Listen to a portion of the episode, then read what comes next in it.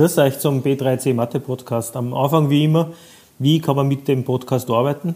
Ihr geht auf meine Homepage www.b3c.at und druckt euch dort die Unterlagen zur jeweiligen Podcast-Folgen aus. Mit dem Ausdruck am Stift und GeoGebra sucht euch einen ruhigen Platz und hört euch den Podcast an. Wenn der Ton zum Hören ist, dann stoppt den Podcast kurz und rechnet in Ruhe euch ein Beispiel. Erst wenn es fertig seid, schaltet den Podcast wieder ein. Lösungswege für alle Folgen gibt es auch online auf www.b3c.at, allerdings nur mit Hilfe von einem dreistelligen Code, den man während des Podcasts ziffernweise mitnotieren kann, immer wann der Ton erklingt. So, bereit? Ja, dann geht es heute um die mathematische Darstellung von einem Kreis. Und zwar ähm, ist so ein bisschen die Frage, weil beim Kreis scheitert man ja schon allein nicht deswegen, weil man, wenn man es ins Koordinatensystem einzeichnet, man sofort sieht, dass es sich da nicht um eine Funktion handeln kann. Und zwar deswegen, weil es immer einen unteren und einen oberen Halbkreis gibt und eine Funktion ist ja so definiert, dass ich zu einem bestimmten x-Wert immer genau einen y-Wert kriegen muss. Und nicht wie in der Grafik, die man da gleich auf der linken Seite sieht, wenn ich da für m1 den Funktionswert suche, dass ich da eigentlich gleich mal unten den Kreis schneide und oben gegenüber vom Durchmesser dann ein zweites Mal. Also um Funktionen geht es da nicht. Ähm, was das aber dann sonst ist, auf das werden wir gleich stoßen, wenn wir gleich am Anfang definiert haben, was ist eigentlich ein Kreis. Äh, wie ist er mathematisch definiert, ist schwieriger zu erklären, als wie, dass man sagt, wie er ausschaut, weil das weiß jeder.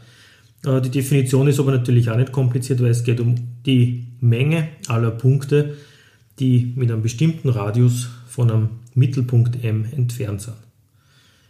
Das heißt, der Kreis ist eine Menge, eine Menge von Punkten und alle diese Punkte zusammen ergeben dann so eine mathematische Figur und man nennt es halt Kreis, wenn man sagen kann, der Abstand vom Mittelpunkt zu allen Mengenelementen äh, ist gleich groß und zwar nennt man das dann den Radius. Kann man sofort ein Beispiel machen, ähm, einen Mittelpunkt geben mit Koordinaten 4 und 3, der Radius sollte 5 sein und jetzt ist die Frage, ist der Punkt B mit 7 und 7 äh, Teil dieser Menge? Man sagt dann, liegt er auf dem Kreis. Ja, und wie macht man das? Ja, indem man halt ähm, die, den Abstand berechnet. Den Abstand von zwei Punkten zu berechnen geht mit der Vektorrechnung. Ich rechne den einen minus den anderen Punkt aus. Dann kriege ich einen Vektor, der zum Beispiel von m nach p geht. Und dessen Länge kann ich, wie man das sieht, entweder mit ähm, Pythagoras mit x und y Koordinaten oder halt mit der entsprechenden Abstandsformel äh, berechnen. Außer kommen dort eh jeweils dasselbe wie beim Pythagoras, ich habe dann x, äh, Wert zum Quadrat plus y, Wert zum Quadrat und wenn ich die Wurzel draus nehme, habe ich die Länge von der Entfernung. In dem Beispiel halt habe ich 3 zum Quadrat, das ist der x-Unterschied und 4 zum Quadrat ist der y-Unterschied. Die zwei zusammenzählt ergeben 25, sodass die Wurzel daraus 5 ist. 5 ist genau der Radius, der in dem Beispiel da gefordert ist.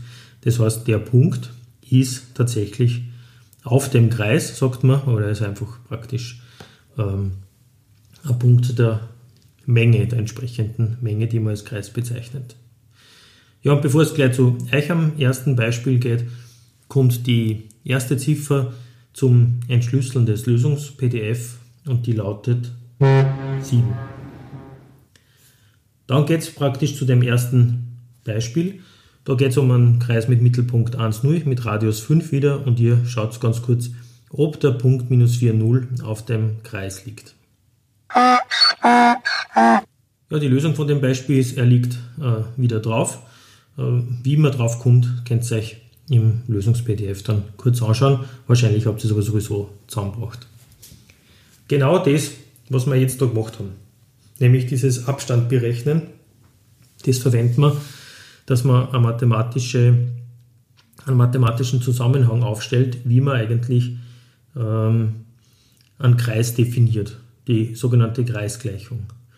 Wir schauen uns gleich den äh, in dem Satz definierten Zusammenhang an. Und zwar steht da auf der linken Seite x minus xm. xm ist, der, ist die x-Koordinate des Mittelpunkts. Plus y minus ym ist die y-Koordinate des Mittelpunkts. Die zwei werden zum Quadrat gerechnet. Und was rauskommt, ist dann der Radius zum Quadrat. Also ganz genau das, was zuerst ich und nachher ihr gerechnet habt. Ihr nehmt den, die x-Koordinate vom Punkt minus die vom Mittelpunkt und bei der y-Koordinate dasselbe. Und dann wird der Abstand berechnet mit zum Quadrat und es kommt aus r Quadrat. Und das, was da steht, schaut voll unübersichtlich aus fürs Erste, heißt aber Kreisgleichung und mit der kann man wirklich lässig herumarbeiten. Wenn dir der Mittelpunkt des Kreises in einem Koordinatensystem genau im Ursprung liegt übrigens, dann vereinfacht sie die Kreisgleichung zu ganz was Kurzen, nämlich zu x plus y zum Quadrat ist gleich und dann kommt der quadratische Radius. Ihr seht also, die Kreisgleichung ist jetzt nicht eine Funktion, wie man es erwarten könnte, weil dauernd kommen in Mathematik Funktionen vor, sondern es ist ein bisschen was anderes. Es ist echt eine Gleichung und alle Punkte, die diese Gleichung erfüllen, alle Wertepaare, müsste man eigentlich sagen, die diese Gleichung erfüllen, sind Elemente des Kreises oder der Menge der Punkte der Kreise oder wie man sagt, halt, die liegen auf dem Kreis. Also drum heißt es Kreisgleichung und nicht Kreisfunktion. Und vor dem nächsten Beispiel stoßen wir gleich auf den nächsten, äh, die nächste Ziffer vom Lösungs-PDF entschlüsseln und die lautet 0. Ja, dann schauen wir uns das dritte Beispiel an. Es geht wieder um einen Kreis, äh, was sonst. Ähm, der Mittelpunkt ist m ist gleich 2, 1 und der Radius ist wieder 5 und wir haben zwei Punkte gegeben, 5, 5 und 3 minus 5 und sollen schauen, ob die drauf liegen und wir nehmen aber jetzt die Kreisgleichung da zur Hand. Die Kreisgleichung in der allgemeinen Form ist nochmal abgeschrieben da und jetzt setze ich die Mittelpunktskoordinaten schon mal ein. Es steht dann da x minus 2 zum Quadrat plus y minus 1 zum Quadrat und auf der rechten Seite steht 25. Ein ganz äh, großer Konzentrationspunkt von euch sollte immer sein, dass man auf der rechten Seite nicht den Radius stehen hat des Kreises, sondern den quadratischen. Und zwar macht man das deshalb, dass man nicht dann mit einer Kreisgleichung arbeitet, die diese große Wurzel über alles oder beinhaltet. Das könnte man nämlich auch machen. So wie wir am Anfang die Abstände berechnet haben, dass die Wurzel aus x minus 2 zum Quadrat plus y minus 1 zum Quadrat gleich 5 ergeben müsste. Man quadriert das einfach, dann schaut das viel eleganter aus. Dafür vergisst man öfter, dass auf der rechten Seite eben r Quadrat steht, weil man ja links auch nur den Mittelpunkt einsetzt und rechts dann ja, oft im Stress da der 5er zum Liegen kommt und in Wirklichkeit der 25er stehen muss. Ja, und dann äh, geht es einfach darum, dass man durch Einsetzen der x- und y-Koordinaten von den Punkten, von denen man außerfinden will, ob sie am Kreis liegen oder nicht, in die Kreisgleichung einsetzt und dann einfach sieht, dass wenn ich 5 und 5 einsetze, schaut euch das kurz an, ich, der x-Koordinate ist 5, minus 2, das ist das vom Mittelpunkt. Und beim zweiten haben wir die y-Koordinaten auch wieder 5 und minus 1 kommt aus dem Mittelpunkt. Es ist ein Minus, das dazwischen steht wieder, weil ja die Differenz dieser beiden Koordinaten gebildet wird. Das heißt, die Mittelpunktskoordinate selber ist plus 1 bei y. Es steht aber natürlich da 5 minus 1 in der Klammer. Ähm, und da stellt sich die Frage, ob das 25 ist und man sieht drei Zeilen später, nein, zwei Zeilen später, dass das stimmt, dass der Punkt also tatsächlich drauf liegt. Bei Q ist anders, bei Q geht es sich nicht aus, ist eine falsche Aussage und dann heißt es, Q ist irgendein Punkt der Ebene, aber er liegt nicht am Kreis. Ja, wie geht GeoGebra mit dem Ganzen um? Ähm, eigentlich wie gewünscht. Man kann sich fast freuen, weil man muss gar nichts tun, dass man beim Kreis tatsächlich als Kreis dargestellt kriegt. Sobald ich die Kreisgleichung als solches eingib, und ihr seht es in dem Beispiel schon mit dem Mittelpunkt 1 und minus 1, Radius 3, dann kriege ich den äh, entsprechenden Kreis sofort abgebildet. Schaut euch die Kreisgleichung nochmal an. Ich habe also die Mittelpunktskoordinate x, die ist plus 1. In der Klammer drinnen steht aber dann x minus 1. Sehr klar, weil ja die Differenz bildet wird. Umgekehrt bei der y-Koordinate landet drinnen das Plus, weil die ursprüngliche Koordinate ein Minus ist. Und rechts, Achtung, steht nicht der Dreier, sondern es steht das 3 zum Quadrat. Ja, weil ich die Kreisgleichung jetzt zur Verfügung habe, ich kann es für jeden Punkt eigentlich, auch für jeden Mittelpunkt und Radius einfach hinschreiben, da ist überhaupt keine mathematische Kunst dabei, ich muss nur die Kreisgleichung mal kurz auswendig gelernt haben. Dann ist die Frage, was ich mit der tun kann, beziehungsweise woraus ich überhaupt solche Kreisgleichungen erzeugen kann. Und das ist so, dass, die, äh, dass der Zusammenhang zwischen der Geometrie und der Mathematik da jetzt schon langsam hergestellt wird. Das heißt also, alles, was man geometrisch konstruieren kann, mit einem Zirkel, mit einem Lineal und so weiter, das, und das war ja immer schon ein Verlangen von der Mathematik, das möchte man aber eigentlich auch ganz gern ausrechnen können. Und aus der Richtung kommt, dass man sich überlegen kann, wie kann ich eigentlich man sich erinnert, in der zweiten Klasse macht man so Dreiecke zeichnen und das ist die Frage, was brauche ich für äh, Angabeelemente, dass ich ein Dreieck zeichnen kann. Und genauso ist beim Kreis, ich muss mir überlegen, was brauche ich für Angabe, dass ich einen Kreis zeichnen kann. Ja, ich brauche den Mittelpunkt und den Radius, das passt. Das heißt, dann, dann stiche ich meinen Zirkel ein beim Mittelpunkt und ich habe einen Radius eingestellt und fahre rundherum. Das geht. Es gibt aber auch ganz andere Sachen, die ich zur Verfügung haben kann. Es kann sein, dass ich zum Beispiel weiß, der Mittelpunkt ist auf einer bestimmten Gerade, der Kreis geht durch einen bestimmten Punkt durch und der Radius ist auch noch gegeben. Ja, dann äh, weiß ich, ich habe eine Vorgangsweise, wie ich äh, bei der Konstruktion vorgehe, Schritt für Schritt, aber ich kriege dann eine eindeutige Lösung, außer bei dem Beispiel, das ich jetzt genannt habe, sind es zwei Lösungen, die man rauskriegt, aber was immer. Und die Dinge, die man konstruieren kann, das soll das Ziel sein, und an dem arbeitet man an der Oberstufen eh noch länger weiter, äh, die sollte man alle ausrechnen können. Also man sollte tatsächlich, so wie in der Vektorrechnung man gewohnt ist, dass das, was ich konstruiere, auch tatsächlich berechenbar ist, dass das kein so großer Unterschied ist zwischen dem, was man in der ersten Klasse vielleicht noch gehabt hat, nämlich am Arithmetikheft und am Geometrieheft, sondern Mathematik ist alles dasselbe. Ja, und damit ähm, kann man sich eigentlich ja, entspannt zurücklehnen, wenn man nicht zwei verschiedene Bereiche voneinander unterscheiden muss. So, was, was kann also alles geben sein, dass man eine Kreisgleichung daraus machen kann?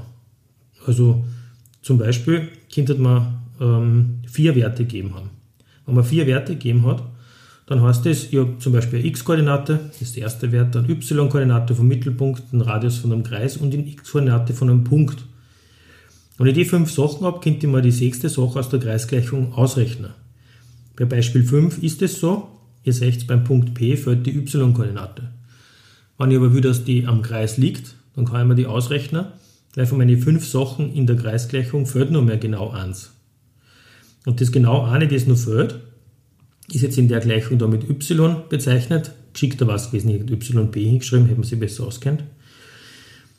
Das y ist das, äh, die y-Koordinate des Punktes P, die nur abgeht. Und wenn ich da, da äh, einsetze und letztlich diese Gleichung, die dann für a Variable, nämlich y überbleibt, löse, dann kriege ich außer, dass die y-Koordinate gleich minus 2 sein muss. Und ich habe dann die Koordinaten von einem Punkt mit 4 minus 2 und bin damit fertig mit der händischen Rechnung. Also fünf Variablen sind drin in der Kreisgleichung. Wenn ich vier davon gegeben habe, kann ich mir immer das fünfte ausrechnen. Kurz überlegt, was das nur sein kann. Ich könnte einen Mittelpunkt und den Punkt zur Gänze geben und der Radius fällt mir. Kein Problem, weil ich könnte den Zirkel einstechen, bis zum Punkt aufziehen und den, den Kreis dann einfach zeichnen. Äh, dann ist er eindeutig und genauso kann man es beim Rechnen machen. Es fällt mir halt dann das R und das R kann ich einfach berechnen. GeoGebra tut mit, natürlich tut es mit, weil das sind Gleichungen. Gleichungen kann man lösen und den Lösebefehl kennt schon. Schaut dann einfach so aus, dass man das Y rauskriegt. Ja, was ähm, gibt es nur für Möglichkeiten? Unendlich viel, aber der Podcast sollte nicht unendlich lang dauern. Und deshalb nehmen wir einfach nur eins her. Man kennt dort, ähm, äh, wenn ich jetzt das Beispiel nur mit dem, was wir gerade vorher gehabt haben, natürlich den Radius berechnen und wenn ich den Radius berechnet habe, dann äh, den Mittelpunkt des, des Kreises, der sowieso schon gegeben war, hernehmen, den Radius in die Kreisgleichung auf die rechte Seite quadriert einsetzen und meinen Punkt, den ich zur Verfügung gehabt habe, wieder mit x und y ersetzen. Dann kriege ich wieder eine Kreisgleichung außer. So, wie schaut es jetzt aus mit dem nächsten Beispiel? Beispiel 6, da geht es wieder um das Ermitteln von einer Kreisgleichung. Mittelpunkt ist m, Punkt ist gegeben, p, und jetzt, äh, ich habe es zweimal ungefähr vorskizziert, wie es zu machen ist. Versucht hier die Gleichung herauszufinden, einmal händisch und einmal mit Hilfe von GeoGebra.